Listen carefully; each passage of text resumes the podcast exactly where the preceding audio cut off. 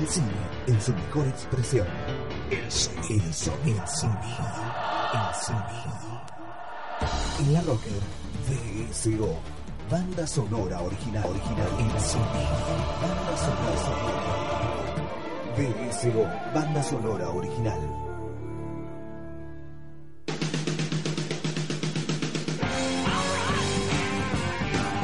Bienvenidos a BSO, este es nuestro programa número 13. Mi nombre es Diego Cirulo, estamos acá por la Rocker, otro jueves más. Y en este programa vamos a trabajar un tema más que interesante, que es el fin de los tiempos, el apocalipsis. Eh, los humanos nos hemos caracterizado por siempre preguntarnos cuándo terminan las cosas, por qué deberían terminar eh, hay muchas miradas en relación a la finitud, a cómo deberían terminar las cosas, cómo deben, cómo pueden terminar las cosas, dependiendo de cómo nos comportemos. Y hay una mirada referida a lo individual y una mirada referida a la humanidad en sí. Esta segunda mirada, eh, que tiene que ver con la sociedad en sí misma, que tiene que ver con las épocas, desde que el ser humano es parte de, la civilización, por decir, o construyó la civilización, podemos hablar de, eh, de pueblos antiguos, piensa en términos de que en algún momento la humanidad va a dejar de existir o va a haber una, una gran hecatombe, por decir, un gran cambio que llevará todo hacia otro lugar. Esta es la época de los humanos, puede ser que en un futuro sea de otros seres. Siempre se piensa esta cuestión de, bueno, fue de los dinosaurios, luego fue de otros animales, luego del humano y hasta hoy seguimos nosotros reinando acá. Eso muchas veces se traduce en miedo.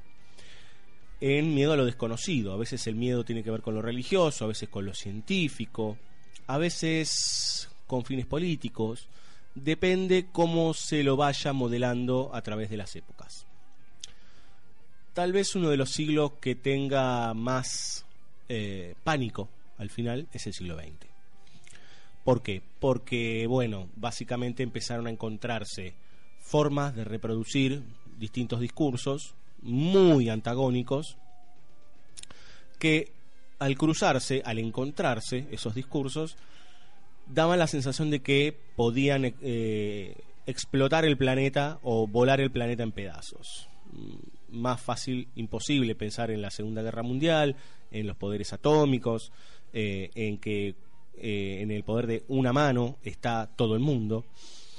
Eh, es por eso que eso no solo es un discurso que está entre los seres humanos, algunos se preocupan mucho, otros no, digamos, pero esta idea de la finitud se traduce al cine, se traduce en la idea de peligro, la idea de, bueno, puede haber otros, normalmente se dice la otredad, esos que están ahí que, no, que nada que ver tienen con nosotros, pero pueden venir y pueden causar grandes problemas o pueden cambiarnos.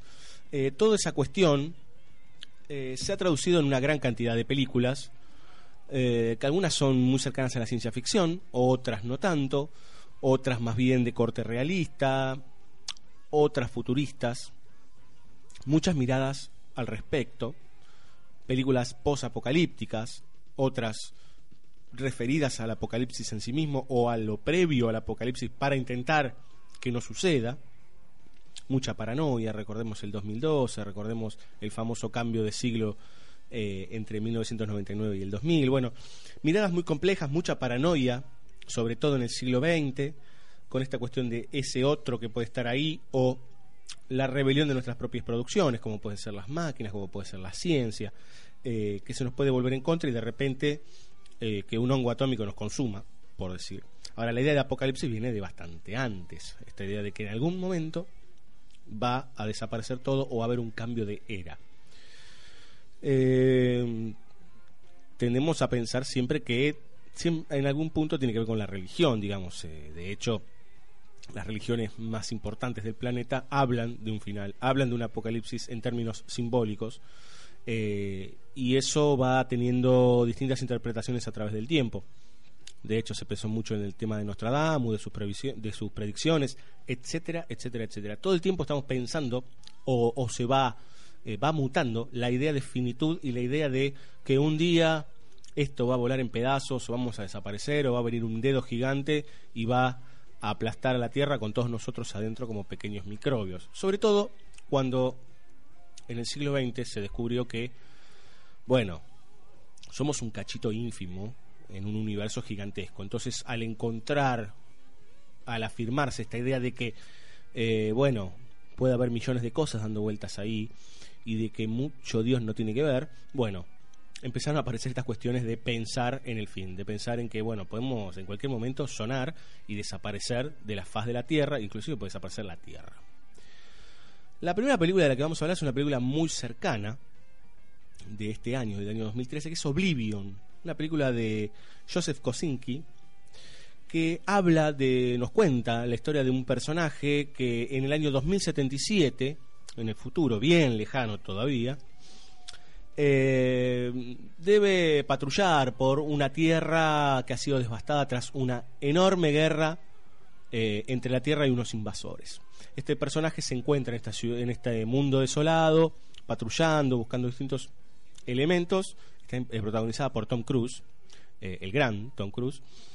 Y, este, y ahí se empieza a, construir dentro del relato ciertas cuestiones que tienen que ver con esto que hablábamos antes, con eh, la otredad, con quién tiene razón y quién no, con este, este choque de fuerzas grandes, eh, cuál es la verdadera amenaza, si somos nosotros mismos, si son los otros, quiénes son. Es un juego bastante interesante que genera Oblivion, una película que si uno ve el afiche dice, bueno, una película más sobre invasores o sobre el apocalipsis eh, en Norteamérica. Son grandes hacedores de discursos apocalípticos los norteamericanos, pero este, en este caso tiene bastante reflexión y eh, no es para nada superficial, digamos, ¿no? Hay momentos en donde se, puede, se pueden ver algunas líneas más que interesantes de razonamiento. Vamos a escuchar dos temas. Eh, cabe aclarar que vamos a tener un recorrido de menos a más, digamos, ¿no? De menos a más en potencia de música. Y vamos a ver que muchas películas utilizan eh, música bastante estridente para, para, para dar cuenta desde su banda sonora de la situación. En el caso de Oblivion vamos a escuchar dos temas que son bastante melancólicos, por decir, o bastante oscuros. Eh, uno es A Wider Shade of Pale de Procol Harum, un tema de los 60, más que conocido, pero bastante eh, eh, bajo, digamos. Cuando lo escuchen se van a dar cuenta de, de, la cuestión melancólica. Y un temazo de la gran banda Led Zeppelin, que es Rumble On. Entonces a continuación, Procol Harum y Led Zeppelin. Ahí va.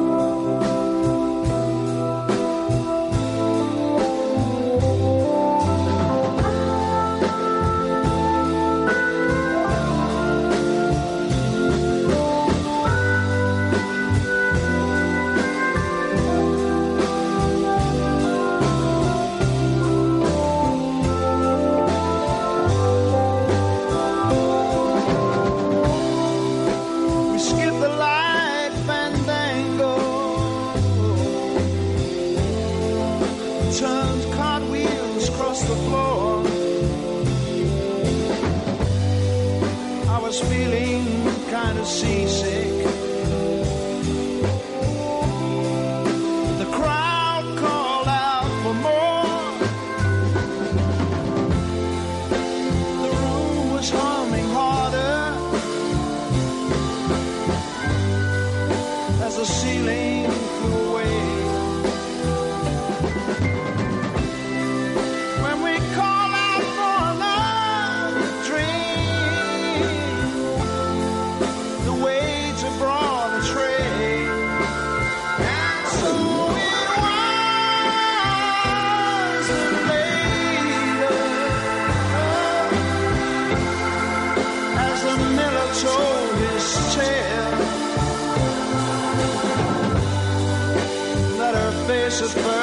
just go sleep.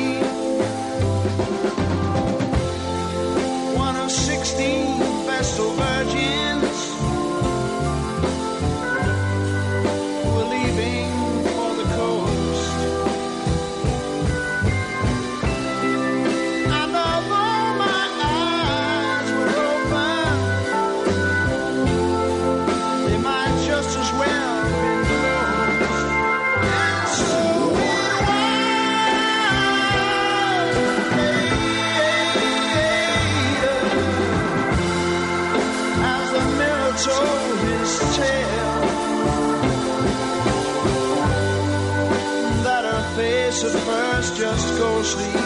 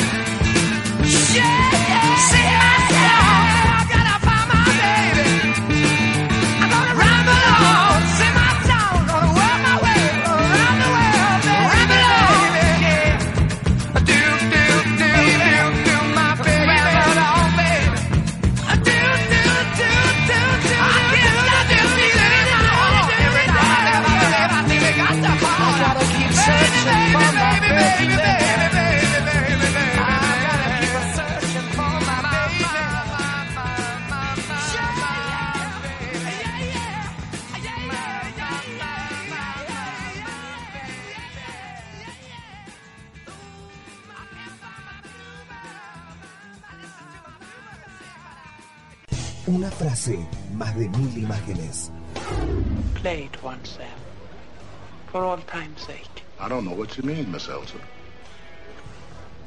Play it, Sam. Play as time goes by. BSO, banda sonora original en la Rocker.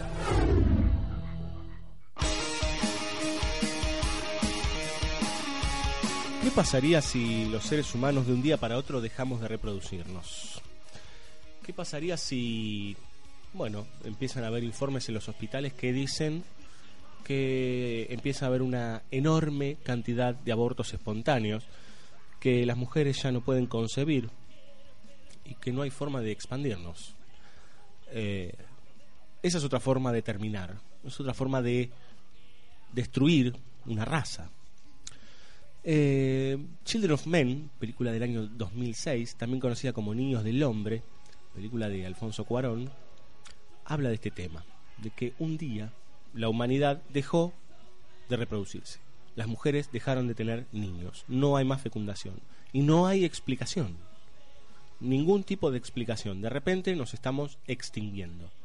La persona más joven del mundo tiene 18 años. Eh, esta cuestión hace que obviamente, obviamente, la Tierra se paralice, se complejice la situación de cada país, empiece a haber odios, como decíamos en el bloque anterior, al otro, a el instinto de conservación, de defensa, empieza a, a- aflorar el racismo, a, intentar dominarse o dominar a las razas más débiles, gran cantidad de conflictos, guerras, diferencias enormes de posturas este, ante un tema tan complejo y sin solución. Eh, normalmente el ser humano le echa la culpa al otro cuando hay un problema muy grande. Sucede muy a menudo. Y Children of Men, cuando nos cuenta esta historia, de de repente nos quedamos sin nada, porque vamos a terminar extinguiéndonos y nos vamos a terminar muriendo todos, nos está contando en realidad o nos está poniendo en un lugar incómodo y que tiene que ver con nuestra actualidad.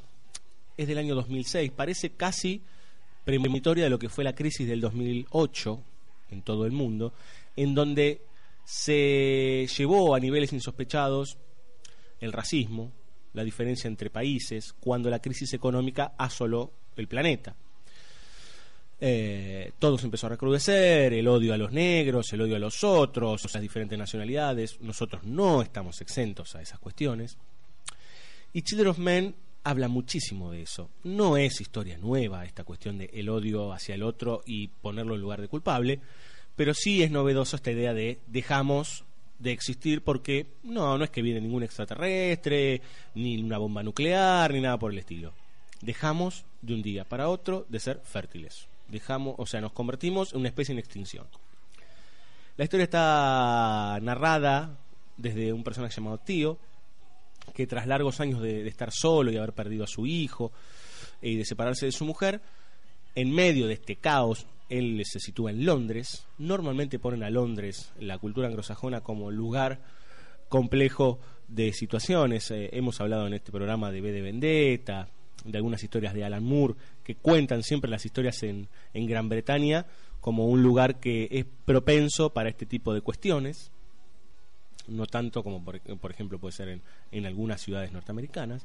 Y este personaje se encuentra con una enorme sorpresa. Una mujer pudo reproducir.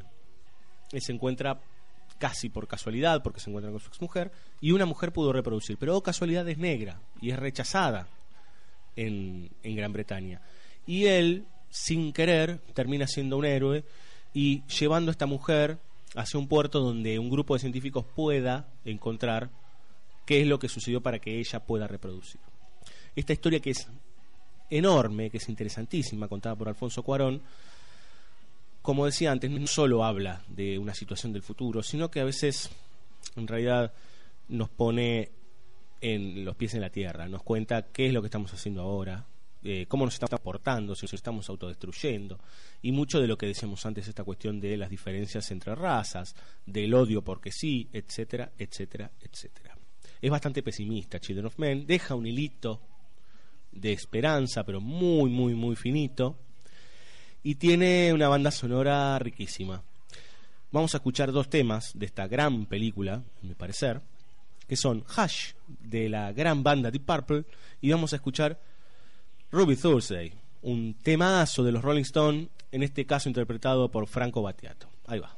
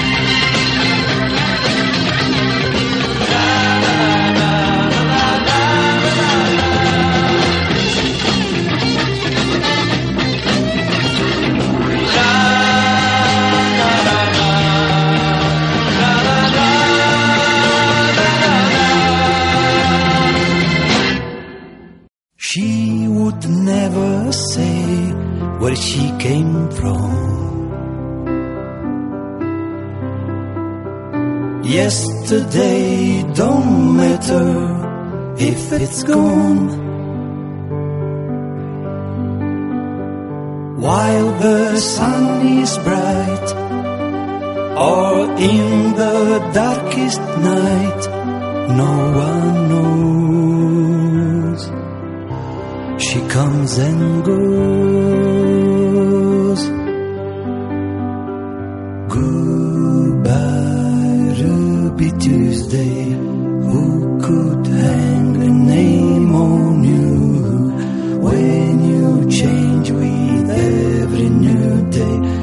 Still, I'm gonna miss you. Don't question why she needs to be so free. She'll tell you it's the only way to be.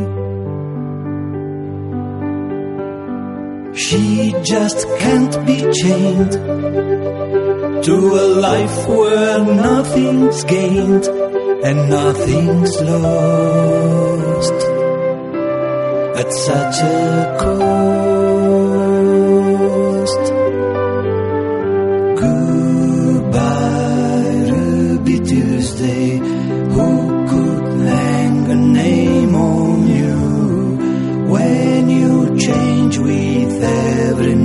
Day? Still, I'm gonna miss you.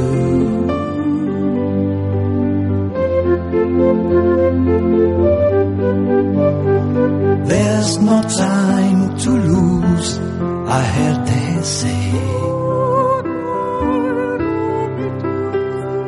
Cash your dreams before they slip away. All the time. Lose your dreams and you will lose your mind. Ain't life unkind? Goodbye, Ruby Tuesday.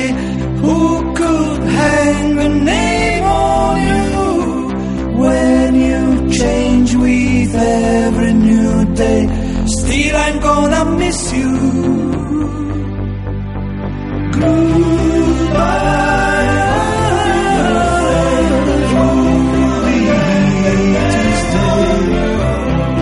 When you change me every new day, I'm gonna miss you.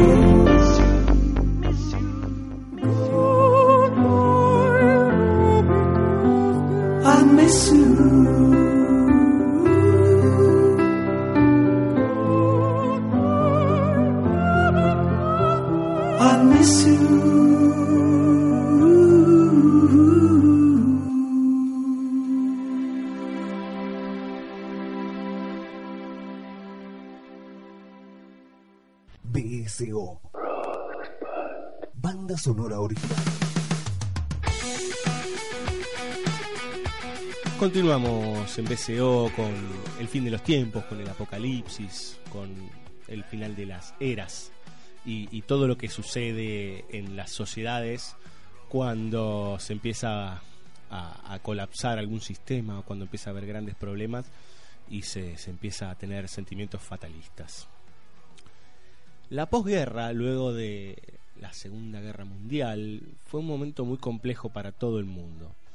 Obviamente que ganó Occidente, ganó Estados Unidos y se convirtió en la gran potencia, se afirmó como el, el gran imperio. Y en la época, como decíamos al principio, de posguerra, hubo grandes cuestiones en relación a ese otro que es un peligro, a los peligros sobre todo nucleares, los rusos estaban del otro lado, eh, se encontraba el imperio norteamericano en el occidente y en el oriente los rusos, la tierra, la tierra en sí se encontraba partida en dos y había un peligro inminente de explosión nuclear, de lanzamientos este, que podían arrasar con todo el planeta. Este sentimiento que se tradujo de mil maneras en la literatura, en la música, obviamente en el cine, eh, conmocionó a muchas de las sociedades, eh, cambiaron formas de ser. El norteamericano promedio empezó a odiar o retomó el odio hacia ese otro. En un principio habían sido los negros, ahora los negros pasaban un segundo plano para que aquellos que tenían una tendencia más liberal eh, podían ser comunistas, podían ser rojos, un peligro, y eso significaba el final de una era, o podían ser eh, peligrosos o parte de un plan peligroso para terminar con una era, en este caso la era capitalista. Eso generó que la ciencia ficción sobre todo de los años 50 y los años 60, y eso luego se prolongaría eh, hasta nuestros días, con sus más o menos, eh, hablase de distintos temas por debajo, obviamente, de lo que parecía eh, lo que parecían tramas sencillas o, simplonas eh, de todas estas cuestiones. Eh, películas paranoicas, películas que de hecho dibujaban a extraterrestres, a seres de otro mundo, a arañas gigantes, a monstruos, como la gran invasión, como el gran peligro, como los grandes destructores de lo que queremos, protegemos, amamos y de los valores que defendemos. Eh, los norteamericanos vendieron eso y eso se abrió a la percepción de la sociedad, se abrió a la percepción de muchos realizadores y se extendió. Se extendió inclusive hasta los 90, cuando cae, fines de los 80, principios de los 90, cuando cae el muro de Berlín.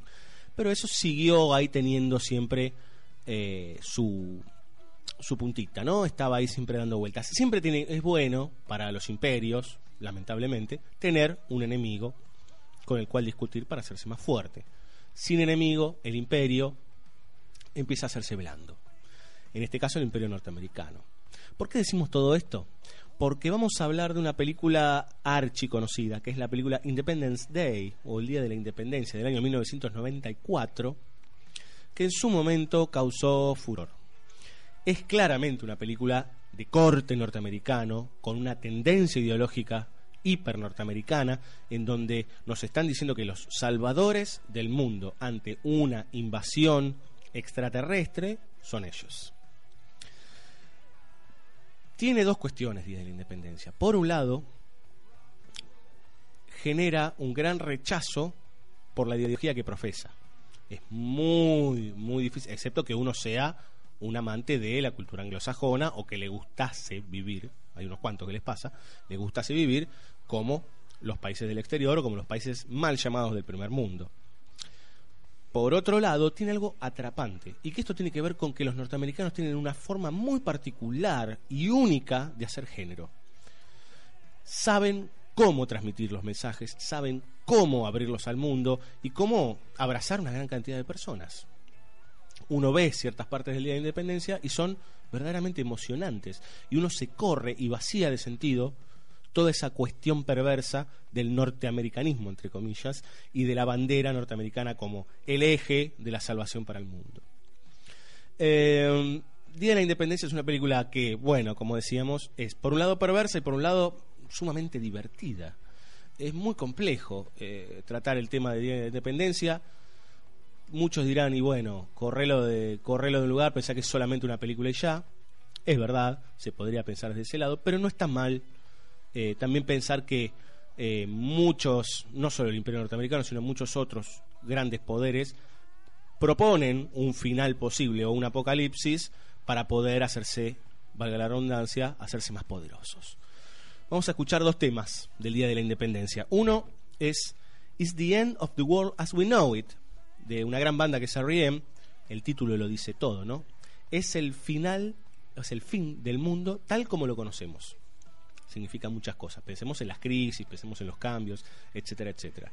Y el otro tema es About You, de una banda que fue eclipsada por las grandes bandas de grunge, como Nirvana, Soundgarden o Alice in Chains, que es Greta, una banda de segunda línea que tiene muy buenos discos y que hacen muy buena música.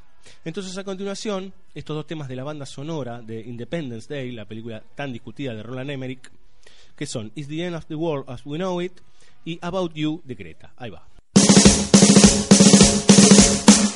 Great, it starts with an earthquake, birds and snakes, an airplane. Lenny Bruce is not afraid. I have a hurricane, listen to yourself, churn world serves its own needs. Dummy serve your own needs, beat it up an ox beat, grunt, no strength. The ladder starts to clatter with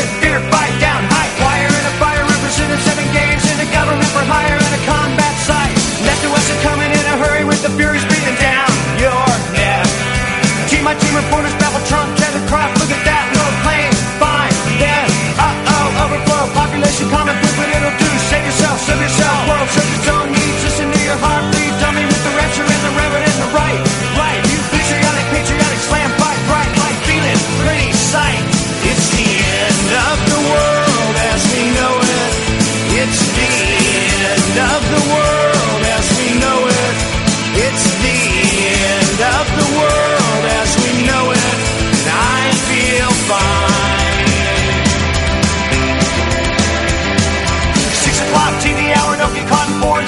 and burn, return. Listen to yourself churn. Locking in, uniform and book burning, blood letting every motive escalate.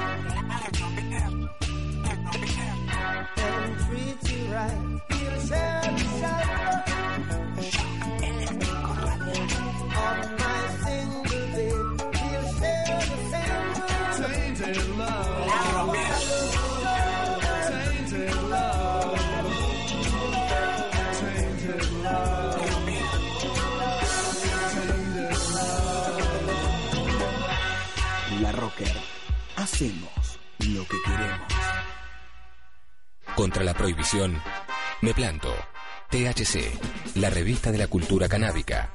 Todo sobre marihuana. En todos los kioscos. Vení a la peluquería del rock. Vení a Springfield Peluquería.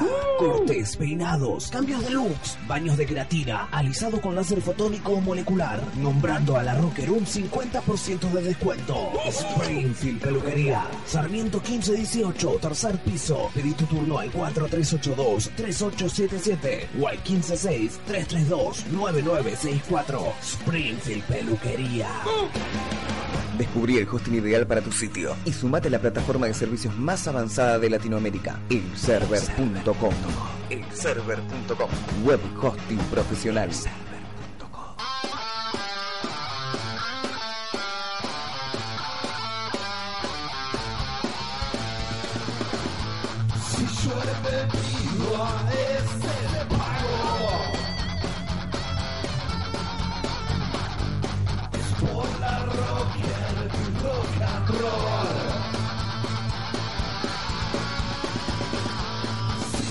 Conecto y me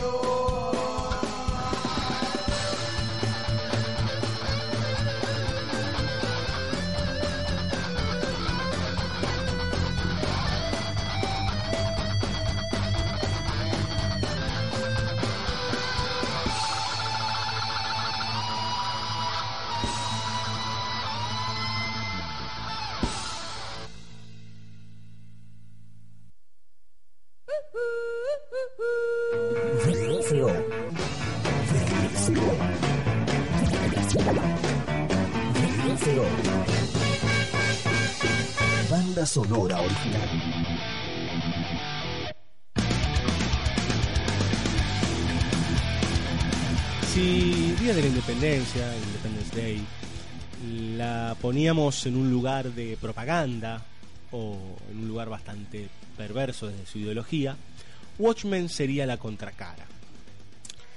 ¿Por qué? Digamos, bueno, básicamente porque nos pone en el peor de los lugares para pensar, que es, bueno, ¿dónde estamos parados eh, cuando nuestros gobiernos deciden todo el tiempo mal, cuando el mundo en sí está torcido, cuando cualquier movimiento en falso se puede, puede hacer que se caiga a pedazos el planeta? basada en un cómic del gran escritor Alan Moore, Watchmen nos cuenta unas- un apocalipsis distinto, o en realidad el peligro del apocalipsis. Es una película de superhéroes en realidad, con personajes que tienen ciertos poderes y han ayudado a Norteamérica y a la, y a la patria anglosajona a ganar ciertas guerras y ciertas batallas y a darle un poder más fuerte del que ya tenían. De hecho, en esta historia, Estados Unidos e Inglaterra, sobre todo Estados Unidos, ganan la guerra de Vietnam. O sea, Estados Unidos es vencedor, cambia acá completamente, estamos en un universo paralelo, y sucede algo muy loco. Nixon, uno de los peores presidentes de la historia de Estados Unidos, sigue siéndolo. Ha sido reelecto varias veces. Y la historia nos ubica en el año 87, eh, donde la famosa Guerra Fría está en su pico más alto. El peligro de una guerra termonuclear con los rusos sigue vigente, pero a niveles insospechados. Eh, el día final está muy cerca. Los norteamericanos por lo general marcan esta idea del DEFCON. Cuanto más sube el número del DEFCON, DEFCON 1, 2, 3, 4, es mayor el peligro de amenaza termonuclear. Con Watchmen uno piensa muchísimo en cuáles son las decisiones del pueblo, cuáles son las decisiones de aquellos que nos protegen, por qué hay una necesidad de tener gente, estos vigilantes, los Watchmen, que tomen decisiones por encima de lo que es llamada la ley, y por qué eh, más allá de estos hombres superpoderosos seguimos teniendo el peligro de que todo vuele en pedazos. De hecho, para solucionar este problema aparece un personaje, para solucionar entre comillas, llamado Ozymandias, que es el que decide que para que todo este gran quilombo se termine, hay que volar el planeta en dos. Hay que generar una gran masacre para que se sinceren las dos partes y vuelva la paz. Y efectivamente lo hace. Culpando a un tercero, en este caso a uno de los hombres más poderosos del planeta, que es Doctor Manhattan. Cuando un tercero aparece, esta es otra cuestión, ¿no? un tercero que aparece como amenaza hace que los dos extremos que están al borde del colapso se unan y se hermanen y empiecen a pensar distinto, entre comillas. Un pensamiento bastante complejo el que tiene este personaje, que podría ser un villano, pero en algún punto no. Eh, es muy compleja la idea del tipo que dice, bueno, ¿saben qué? Eh, para esto hay que hacer un corte y una quebrada, hay que terminar acá con esto, de alguna manera, y yo creo que este lugar violento de exterminio es la, es la forma. Obviamente que uno dice, bueno, pero esa no- debería ser. Eh, estamos estamos en, eh, hablando de un universo completamente eh, fantástico, pero nos hace pensar, nos hace pensar muchísimo. ¿Qué pasa si tanto que nos estamos peleando con el otro, que estamos al borde de exterminarnos, porque estamos mirando qué hace el que está en la vereda de enfrente, aparece un tercero y nos vuela en pedazos? ¿Qué hacemos después de eso? Bueno, esa es la reflexión de Watchmen, que está para mí muy lejos, verdaderamente lejos de el pensamiento que profesa el Día de la Independencia. Película de más o menos 10 o 13, 13 años en realidad antes de Watchmen. Vamos a escuchar dos grandes temas de esta película. También recomiendo que lean el cómic. ¿eh? Eh, Alan Moore es un enorme escritor, un, tipo que sabe ver las épocas y escribe en los momentos más calientes de la historia eh, con personajes riquísimos. Vamos a escuchar dos temas que aunque parezcan divertidos son bastante oscuros. Eh, sobre todo por su letra y por lo que y, y sobre todo lo que eh, lo que en la película, o sea, cómo funcionan en relación a la banda imagen. Va- vamos a escuchar 99 Luftballons de Nena, es la versión en alemán, y vamos a escuchar Desolation Row, un tema de Bob Dylan reversionado por My Chemical Romance. Ahí va. Hast du etwas Zeit für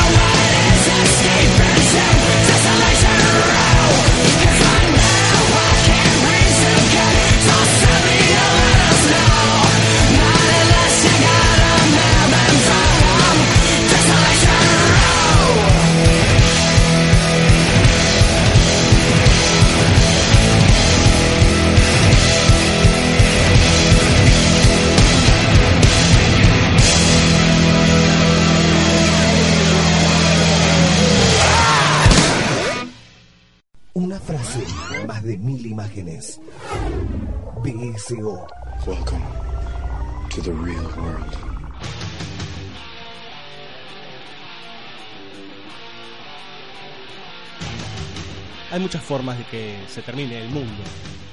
Muchas de las que pensamos o muchas de las que ya se han narrado tienen que ver con nuestras propias creaciones. Decimos que nosotros somos los culpables del final de una era o el final de nuestra existencia, pero a veces nuestras invenciones son aquellas que terminan dándose vuelta y destruyéndonos. Tal es el caso de Matrix del año 1999, que nos cuenta la historia de, bueno, las máquinas se han revelado, señores, y dominan a la raza humana, mm, reduciéndola a un número mínimo de personas, eh, masacrando una gran cantidad eh, de seres humanos y generan un dominio global en donde los humanos se convierten en carne, en comida. Eh, ¿Y esto a través de qué? De un sistema mm, neural que se conecta en la cabeza de cada uno de los, eh, de los seres humanos, llamado The Matrix, que hace que los humanos crean que todavía están viviendo en una realidad supuestamente feliz, ¿no? en una especie de, de nube de ensueño que los hace ponerse en otro nivel de realidad y se mantienen así toda su vida hasta que perecen o son consumidos. Los seres humanos se convierten en una suerte de pila, ¿sí? como un dador de energía para las máquinas que, debido a las guerras, no tienen sol para poder alimentarse.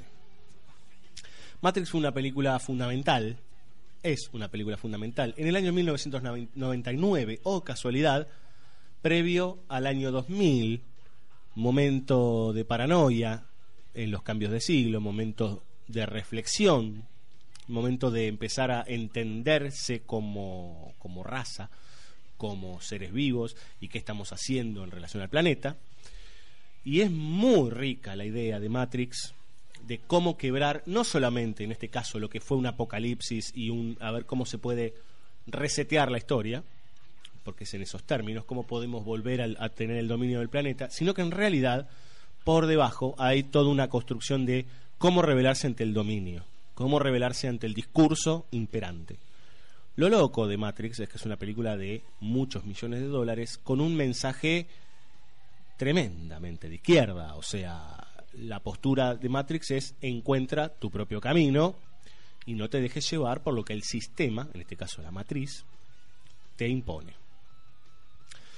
Eh, desde una estética muy, muy imponente y con mucha música electrónica y bastante música pesada, The Matrix cambió la forma de hacer el cine. Así como James Cameron también cambió en algunos momentos, y no vamos a dejar de hablar de él, eh, cambió la percepción en, cómo hacer eh, ciertas producciones, The Matrix fue también una, una película que generó un quiebre, sobre todo por algunas este, construcciones estéticas, por algunos tipos de planos, por algunas cámaras lentas, etcétera, etcétera, etcétera.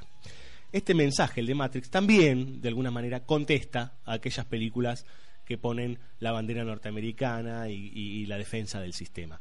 Es bastante, en realidad es bastante complejo lo de Matrix porque cuando vienen las continuaciones, eh, esta idea de el elegido que puede cambiar todo empieza a resquebrajarse, se empieza a generar una idea de duda, empieza a haber toda una cuestión existencial alrededor de si se puede ser el elegido o no y si se puede quebrantar el sistema o no.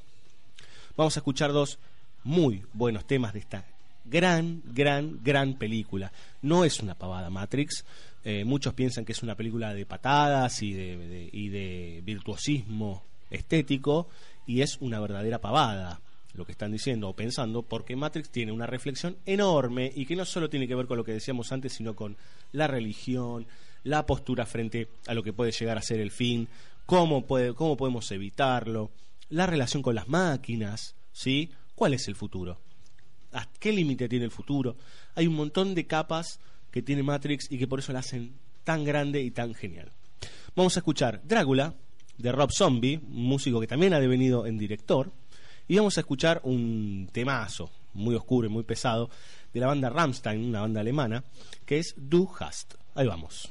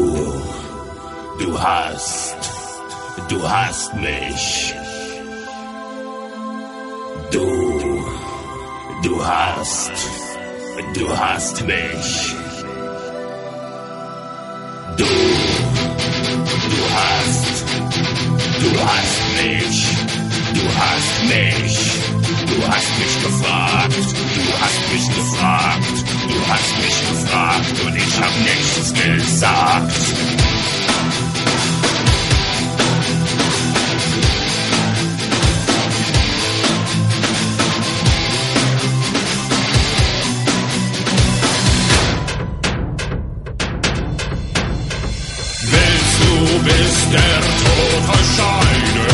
Treu ihr.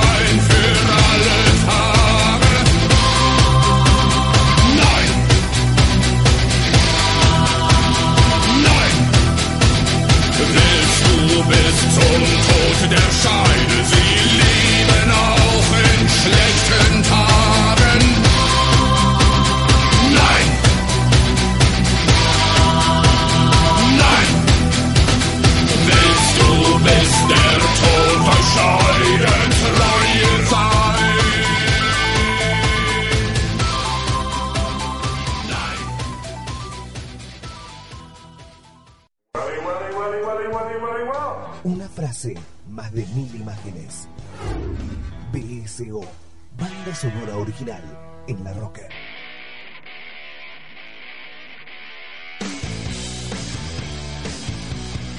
En el bloque anterior hablábamos que sobre las, las máquinas y sobre las creaciones del ser humano y cómo pueden darse vuelta, ¿no? Cuando el poder del ser humano en la creación terminan siendo el factor determinante para que ese, esa creación mire hacia el humano, lo ataque y lo domine. Hablábamos de Matrix, de cómo la tecnología terminaba convirtiéndose en nuestro peor enemigo. Y hay una, un par de películas en realidad, previas a Matrix, que tienen mucho que ver con eso y que también reflexionan, gran parte de la ciencia ficción también reflexiona sobre ese tema, pero hay dos películas que están mm, en lo alto de esa reflexión, que son Terminator 1 y 2, respectivamente del año 1984 y 1991, dirigidas por James Cameron, un gran director norteamericano que ha sabido contar historias gigantescas. Es el mismo autor de Titanic, ¿sí? Eh, de Avatar. Un tipo que en historias fantásticas propone siempre un tema que pone al ser humano en jaque, que trabaja esta cuestión de la relación del humano con su entorno, cuán nocivo es, y cómo eso puede conducir a un final poco feliz. Terminator básicamente habla de el día del juicio final. Terminator 2 se llama The Judgment Day, pero Terminator 1 habla de que bueno, en el presente de la película, que es el año 84, aparecen personajes del futuro que vienen a intentar detener, uno viene a intentar detener, el otro viene a, certificar lo que fue una enorme masacre en el planeta Tierra cuando las máquinas se dieron vuelta a cargo de una entidad llamada Skynet, o sea, eh, lideradas por The Skynet, eh, masacraron a la humanidad y se convirtieron en los dueños de la Tierra. Eh, todo este juego de intentar eh, parar el apocalipsis, porque es eso, Terminator, muchas de las que vimos antes tenían que ver con después, ¿no? Con post-apocalipsis, ¿qué hacemos después? En este caso es, bueno, ¿cómo lo paramos? Sabemos que existe. Alguien vino del, futuro y nos dijo, muchachos, miren que se termina todo, hay que pararlo. Entonces, bueno, ¿cómo hacemos? Y sobre todo si encima nos mandan a alguien de los que son los que nos van a destruir, viene a nuestro presente e, e intenta eh, corroborar, matando algunos personajes fundamentales para, para, para, su propia historia, digamos. ¿no? En este caso, bueno, los archiconocidos Sarah y John Connor. Eh, Sarah Connor en la 1 y en la 2, John y Sarah, ambos dos. Y la participación de un personaje central, como es el de Arnold Schwarzenegger, ¿no? El Terminator que en la primera viene a matar a Sarah Connor y en la 2 viene a salvarla de las garras de otro Terminator que viene también del futuro. Esta idea también del futuro apocalíptico, esta idea de cómo lo frenamos, tiene mucho que ver con otras películas de Cameron, sobre todo con Avatar, donde la postura es, bueno, tomemos las decisiones correctas para no sufrir eh, ciertos errores que, bueno, al saber que los vamos a, los vamos a cometer, podemos tranquilamente, tranquilamente entre comillas, intentar eh, que no que no sucedan, ¿no? O sea, podemos prevenir. Es una gran película Terminator 1 y Terminator 2. Las dos son grandes, grandes, grandes películas con eh, muchísima acción, con grandes performances. O sea, son las dos mejores películas de Arnold Schwarzenegger, un actor que es muy denostado por, por ser un tipo muy duro, que sabe hablar poco. Acá está en su salsa, digamos, es un destructor. Tiene frases que han quedado para la posteridad, mismo el Hasta la Vista Baby, unos cuantos, I'll Be Back. Eh, Terminator es una película de fin de siglo, claramente, y que está muy cerca de la, de la postura de lo que hablábamos antes de Watchmen, ¿no? En este caso con cierta certeza, porque se sabe lo que sucedió y hay que tratar de evitarlo. En el caso de Watchmen ya, ya está ahí, se viene y no sabemos qué va a pasar. Tiene una gran banda sonora, Terminator. Vamos a escuchar dos temas que en realidad son de la 2, que tienen mucha más música presente o muchas más bandas haciendo temas presentes. Son dos enormes temazos. Uno es Bad to the Bone, ya lo hemos escuchado en este programa, pero se resignifica completamente en la aparición, la primera aparición de Arnold Schwarzenegger en Terminator 2, tema de George Thorogood and the Destroyers, y vamos a escuchar un terrible temazo que fue parte de la banda sonora de Terminator 2 también, que es You Could Be Mine de los Guns N' Roses. Ahí va.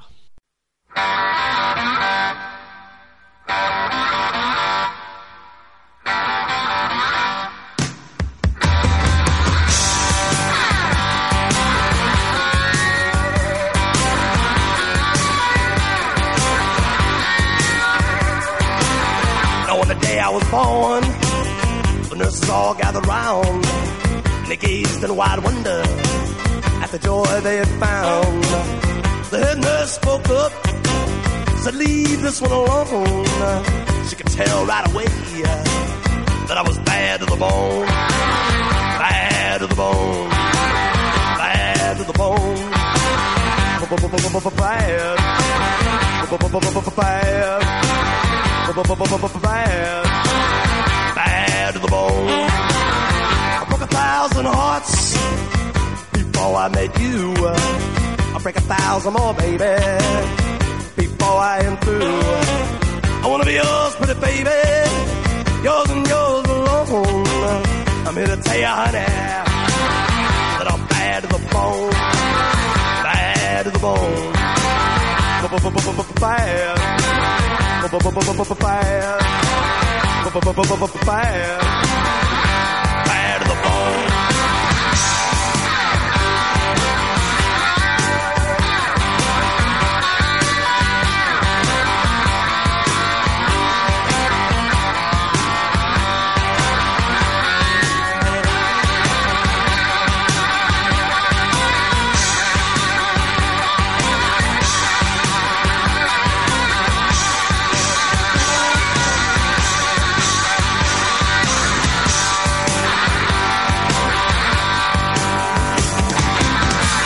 Rich woman beg, and I make a good woman steal. I make an old woman blush, and I make a young girl squeal. I wanna be yours, pretty baby, yours and yours alone. I'm here to tell you, honey, that I'm bad to the bone. Bad, bad, bad,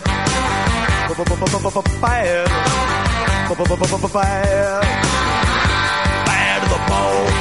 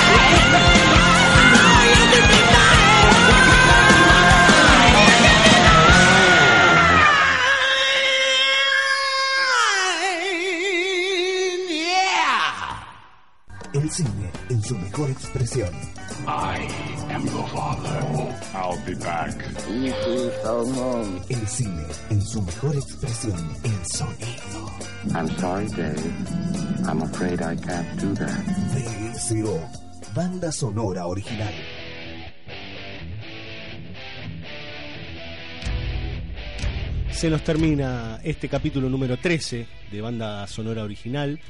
Esperamos que les haya gustado. Eh, intentamos hacer un recorrido por eh, diferentes películas que hablan sobre el fin del mundo, sobre el apocalipsis o sobre el peligro del final, sobre la paranoia, sobre las creaciones del ser humano y cómo se pueden dar vuelta y convertirse, pasar de ser siervos a ser amos. Eh, recorrimos The Matrix, Terminator, Watchmen, una gran cantidad de películas que Children of Men, una enorme película, eh, que supieron hablar desde distintas posturas sobre los finales posibles o sobre qué viene después del final. Y esa es la gran pregunta. Si viniese el fin del mundo mañana, ¿qué viene después? Porque el fin del mundo es un término bastante fuerte, ¿no? Bueno, es el fin. Se termina mañana este tipo de vida que llevamos, esta forma de vida. ¿Qué viene mañana? Bueno, la respuesta la tiene un señor que se pinta la cara de blanco y, los ojos a su alrededor de negro. El señor Marilyn Manson nos dice, This is the new shit. Nos vemos la próxima. Chao.